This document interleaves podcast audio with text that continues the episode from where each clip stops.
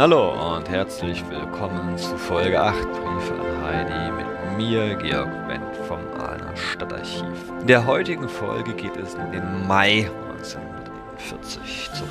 Also der Frühling, er hat auch Willi endlich im Schwarzwald erreicht. Er ist nämlich gerade im Schramberg, eigentlich schon seit April bei einem ziemlich harten Lehrgang dabei. Er beschrieb seinen Eltern, sie werden sich vielleicht erinnern, von ziemlich harten Gewaltmärschen, seine Kameraden beschweren sich, aber ihm geht es ganz gut. Er beschreibt lieber einen wunderbaren 1. Mai-Wandertag mit einigen Freunden und einigen unbekannten Damen auf den Forenbühl, ein Aussichtspunkt mit Aussichtsturm westlich von Schramberg. Schauen wir doch also heute mal, wie er Heidi von diesen Ereignissen berichtet. Es ist ein langer Brief, den er an mehreren Tagen immer wieder neu ansetzt und er beginnt ihn am 4. Mai 1941. Er schreibt, Lieber Heidi, Heute Nachmittag habe ich einen Spaziergang zu einer Ruine gemacht, die Schildeck heißt. Nach den mit Arbeit und Dienst reich gefüllten Tagen wollte ich auch mal auf ein paar andere Gedanken kommen. Sonst ist der Frühling ganz da und ich habe ihn gar nicht zugeschaut. Unterwegs dachte ich mir den Brief zurecht, den ich dir jetzt schreiben will. Aber so ganz wird mir es nimmer gelingen, weil ich die Führerrede inzwischen hörte und dann hier in unserem Unterkunftsraum bei dem Lärm der Kameraden meine Gedanken Gedanken nicht recht zusammenbringe Liebe Hörerinnen, liebe Hörer, kurz zur Einordnung. Diese Führerrede war eine Rede Adolf Hitlers vorm Reichstag zur Beendigung des Balkanfeldzuges. Sie wissen ja, der lief ja im Frühjahr 1941 in Anführungsstrichen so nebenher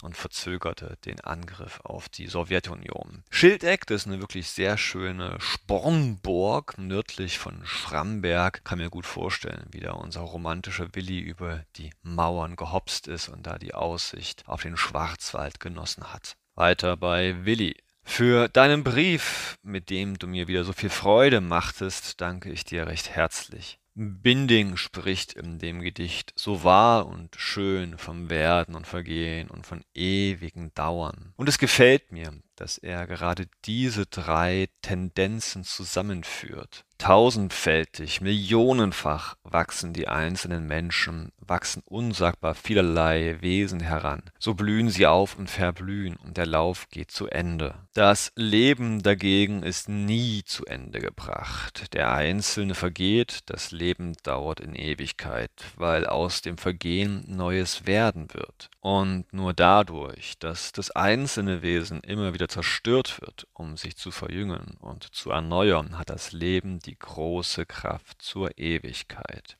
Ich will es dir gern glauben, wie dir meine Gedichte gefallen. Das vom Frühling konnte ich heute so recht nacherleben. In dem Bächle, das dir beiliegt, ist von den Meistern der Poesie wohl das Herrlichste und tief Empfundene gesagt, was je einer Jahreszeit zur Ehre gedachte. Du musst diesen ganzen bunten Strauß Frühlingsblumen auch haben.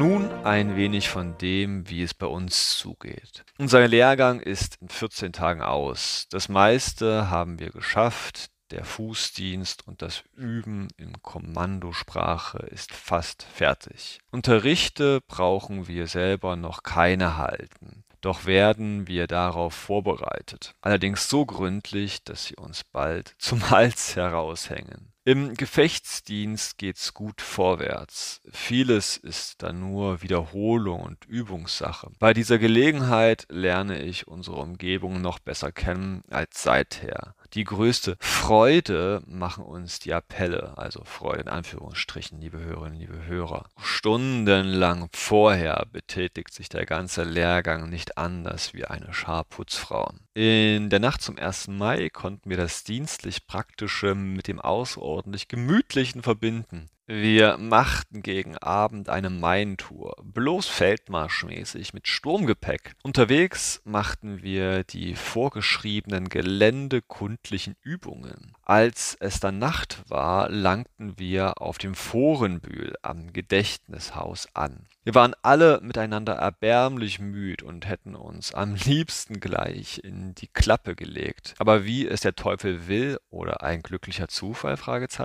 war eine lustige Schar Mädchen da. Und wie es halt so geht, war bald die beste Stimmung da. Es sind alle Müdigkeiten vergessen. Es herrschte so die richtige in einer Nacht im Mai Atmosphäre. Unser Oberleutnant, der Lehrgangsleiter, war ganz groß in Schwung, wären wir nicht aufgestanden. Ich glaube kaum, dass er genug bekommen hätte. Um vier Uhr kamen wir zum Schlafen und zur Feier des Tages standen wir ausnahmsweise erst um neun auf. Dann marschierten wir zurück in die Stadt. Kannst dir denken, dass wir die zweite Hälfte des Tages verschlafen haben. Du brauchst nicht denken, ich könnte es dir übel nehmen, dass du mir nichts erzählen kannst vom Ahrtal. Es freut mich im Gegenteil, wenn du recht viel, wie sag ich bloß, in dich hinein gewonnen hast. Der Spaziergang durch den Birkenwald mag freilich schön gewesen sein. Durch ihre helle Rinde und das leichte bewegliche Laub sind Birken ungemein lebendig. Ich habe in Niedersachsen und an der brandenburgischen schlesischen Grenze herrliche und stattliche Gehölze davon gesehen. Drunten zwischen Hamburg und Bremen und im Oldenburgischen standen an den Straßen, an denen wir marschierten, rechts und links wie bei uns Obstbäume, so da eben Birken. Noch so viel möchte ich heute schreiben, aber der Stubendienst tobt schon. Zimmer auf, Zimmer ab. Du musst halt noch ein paar Tage warten, bis ich wieder Zeit zum Schreiben hab. Für heute dir eine recht gute Nacht. So viel also zum 4. Mai 1941, liebe Hörerinnen, liebe Hörer. Ich finde es immer noch faszinierend, wie sehr Willi von diesen Hitler-jungen Fahrten nach Norddeutschland zehrt, dass er jetzt immer noch Heidi von diesen Birken schreibt, die ihn da anscheinend in Norddeutschland so beeindruckt haben.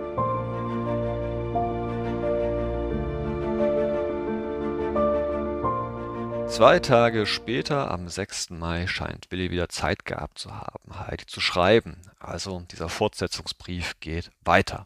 Jetzt weiter. Du hast da in deinem letzten Brief eine Stelle, die mir ein wenig merkwürdig vorgekommen ist. Du meintest, es gebe bei euch ähnliche Typen wie bei mir, und da sei es am besten, man löse sich von allem und gehe allein. Warum das? Vielleicht hast du es nicht gerade so gemeint, wie ich es mir vorstelle, aber trotzdem. Die Wege von Kameraden sind doch auch unsere Wege, und wenn diese noch so verschieden von uns sind. Auch sie können einem was geben, wenn man es ihnen entlocken kann. Und man muss es nur verstehen, die richtige Harmonie herzustellen. Man braucht nicht immer so zu sein, wie man gewachsen ist. Man kann sich auch in andere hineinschicken, ohne vielleicht zu meinen, man würde schlechter. Ich kann mir schon denken, dass es dir zum Beispiel am liebsten ist, wenn du ganz allein irgendwohin einen Spaziergang machst. Mir ging das auch so, aber die vier Kameraden, die ich dir an jenem Abend schilderte, die sind ja nicht immer so. Freilich, manchmal manchmal reden sie recht schweinemäßig daher und saufen. Trinken kann man das nicht mehr sagen. Ganz fürchterlich. Ich bin nun in den letzten Wochen und Monaten immer einzeln mit irgendeinem ausgegangen. Anfangs überließ ich den Kameraden die Führung bei dem, was wir unternahmen. Ich ging mit in die Lokale, in die er wollte, manchmal recht zweifelhafte und so weiter. Allmählich jedoch gelang es mir, jenen davon abzulenken und mit mir dahin zu spazieren, wo ich wollte. Ich hatte selbst nicht geahnt, dass zwei ganz voneinander verschiedene Menschen so viele Themen und diese wieder so weitreichend bereden könnten wie wir zwei. Ich suchte vor allem die Kameraden aus ihrer heimatlichen Landschaft kennenzulernen. Und von da an war es nimmer weit, um auf den Schwarzwald zu kommen und all das, was uns umgab. Es war nicht leicht, die Kameraden dieser Landschaft näher zu bringen, aber ich bilde es mir wenigstens ein, dass ich ihnen, während wir beisammen waren, ein ganz wertvolles, aber verstaubtes Kämmerlein in ihrem Herzen sauber und hell gemacht habe. Was für ein Bild, liebe Hörerinnen, liebe Hörer. Um aber selbst recht viel an sich zu bauen, braucht man auch die einzelnen Stunden. Darin wird man von anderen oft sehr schlecht verstanden, da denke ich mir nichts drüber, denn nicht allein für mich werde ich was, sondern gerade auch für diese Neider. Man muss ein Brunnen sein, der immer rauscht und fließt, für die anderen, der aber Tiefen hat, vor denen jene ehrfürchtig sein müssen und sie nie erahnen werden. Verstehst du, was ich meine? Nun könnten mir meine alten Schulkameraden sagen, ich hätte mich ja selbst von ihnen abgeschlossen und sei so eigene und sonderliche Wege gegangen. Das ist leider wahr. Ich kann das nimmer anders machen. Aber wenn ich mehr bei meinen Kameraden gewesen wäre, würde ich heute viel ausgeglichener, stärker und gefestigter in den Tag sehen. Und drum ist es wirklich nicht am besten, wenn man sich von allen löst und alleine geht. Du bist mir hoffentlich nicht böse, wenn ich so boshaft war und dir widersprochen habe. Vielleicht habe ich dich bloß missverstanden. Schreib mir drum nochmal drüber. Ja? Liebe Hörerinnen, liebe Hörer, höre, das bestätigt nochmal meinen Verdacht, dass Willi gerade zu Schulzeiten, abgesehen vielleicht von seinen Freunden Kurt und Rich, ein ziemlicher Einzelgänger gewesen ist und es deswegen an der Schubert-Oberschule in Aalen auch nicht so einfach hat und vielleicht auch nicht in der HJ.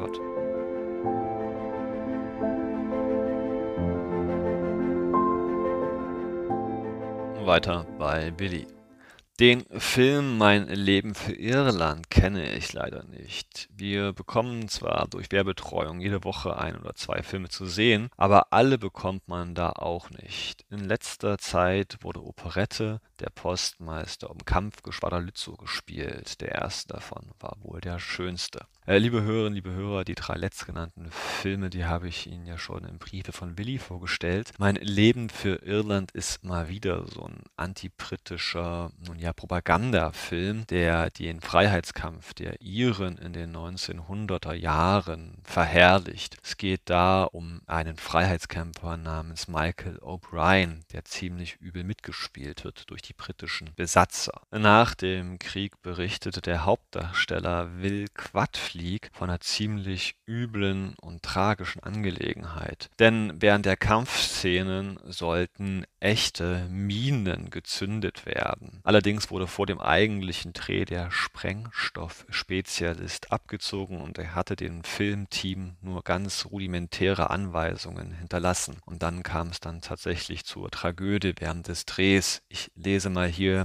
Willy Quadfliegs Aussagen von 1976 vor. Als dann bei Drehbeginn hunderte Statisten zum Sturm antraten, liefen einige von ihnen auf die Sprengsätze und wurden zerrissen oder verletzt. Am Schneidetisch aber machte es keinen Unterschied, ob die Leute ihrem Tod spielten oder wirklich starben, und so wurde die Filmgeschichte um ein blutiges Ereignis bereichert. Der Zwischenfall wurde totgeschwiegen, die Szenen kamen in den Film, außer den Augenzeugen erfuhr niemand etwas davon. Liebe Hörerinnen, liebe Hörer, ganz ehrlich, von diesen antibritischen Propagandafilmen wusste ich vor Briefe von Willy Nix. Mich würde schon sehr interessieren, wie damals und vielleicht auch in der Folgezeit diese nationalsozialistischen Filme in Irland, in Schottland, in Südafrika rezipiert wurden. Aber weiter bei Willy.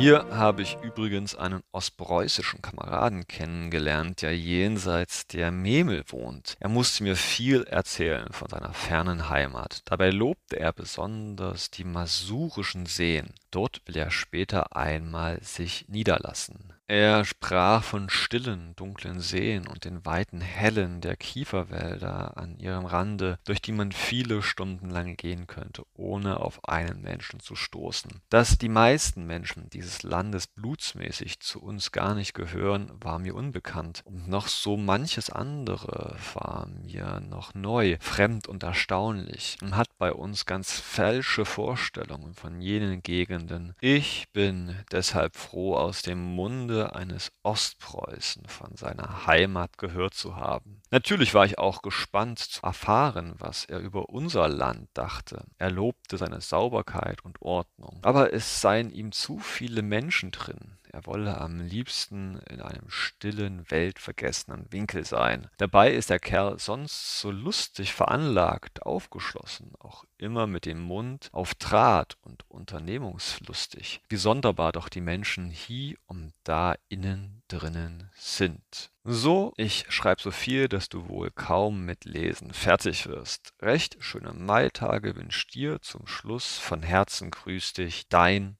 Willi. Ja, liebe Hörerinnen, liebe Hörer, ist doch mal wieder der Willi, der uns gefällt, der interessiert ist, neugierig für das Fremde, für das, was er noch nicht kennt. Hm, er wird staunen, wie bald er dieses Land Ostpreußen im Juni 1941 kennenlernen wird. Und dazu werden wir schon am kommenden Freitag kommen. Bis dahin alles Gute, ihr Georg Wendt aus Aalen. Tschüss und auf Wiederhören.